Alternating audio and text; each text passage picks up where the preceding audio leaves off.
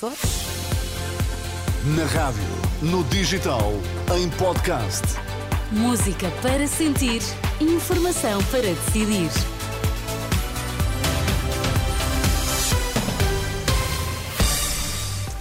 Notícias às quatro na Renascença. A edição é agora do Miguel Coelho. Boa tarde, Miguel.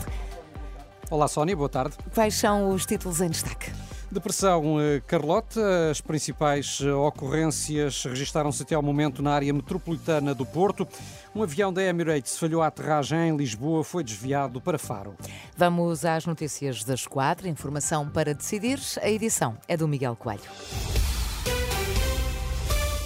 Até à uma da tarde, a Proteção Civil registrou cerca de 150 ocorrências relacionadas com a depressão Carlota. As regiões Norte e Centro são as mais afetadas, com destaque para a área metropolitana do Porto.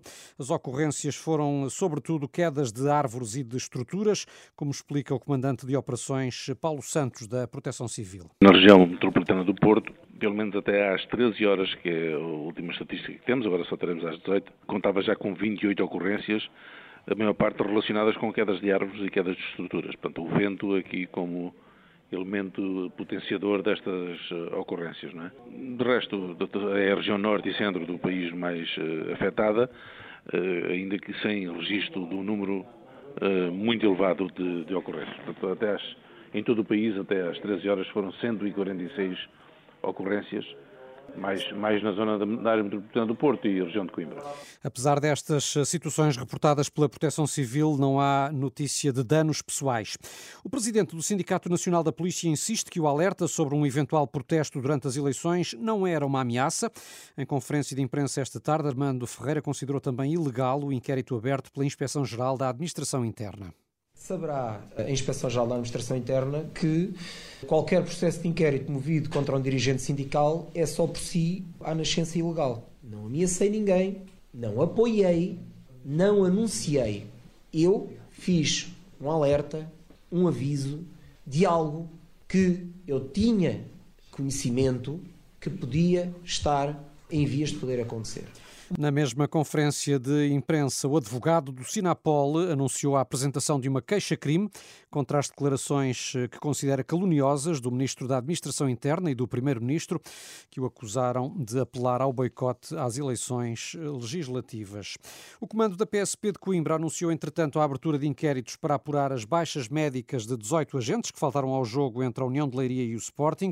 O comando distrital diz em comunicado que, para a segurança do jogo da Taça de Portugal, estava prevista a participação de duas equipas de intervenção rápida de Coimbra.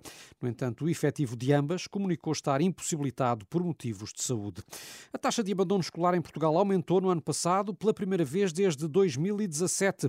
Subiu dos 6,5% para os 8% em 2023. São dados do Instituto Nacional de Estatística.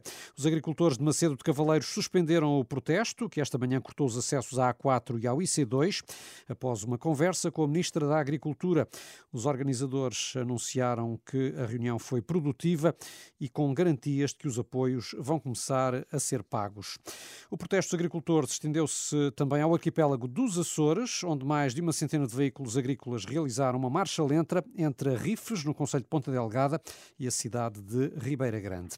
Um avião da Emirates falhou a aterragem em Lisboa e foi desviado para Faro, onde aterrou às 13h15. O aparelho proveniente do Dubai tinha chegada prevista ao aeroporto Humberto Delgado para o meio-dia, falhou a primeira aproximação à pista, voltou a ganhar altitude e depois voou em círculos durante cerca de uma hora na zona da área metropolitana de Lisboa, até se encaminhar para Faro, onde aterrou sem incidentes. E ainda a notícia, Sónia, de que os medalhados dos próximos Jogos Olímpicos vão regressar a casa com um pedaço da Torre Eiffel. A organização dos Jogos de Paris anunciou hoje que as medalhas vão conter uma pequena placa em ferro, uhum. ferro proveniente do monumento símbolo da capital francesa. Trata-se de metal retirado da torre durante trabalhos de restauro.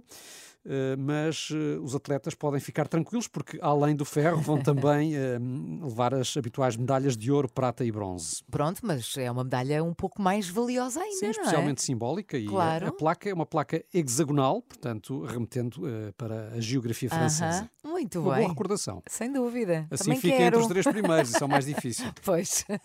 As notícias com Miguel Coelho, informação sempre a ser atualizada no site e na aplicação da Renascença.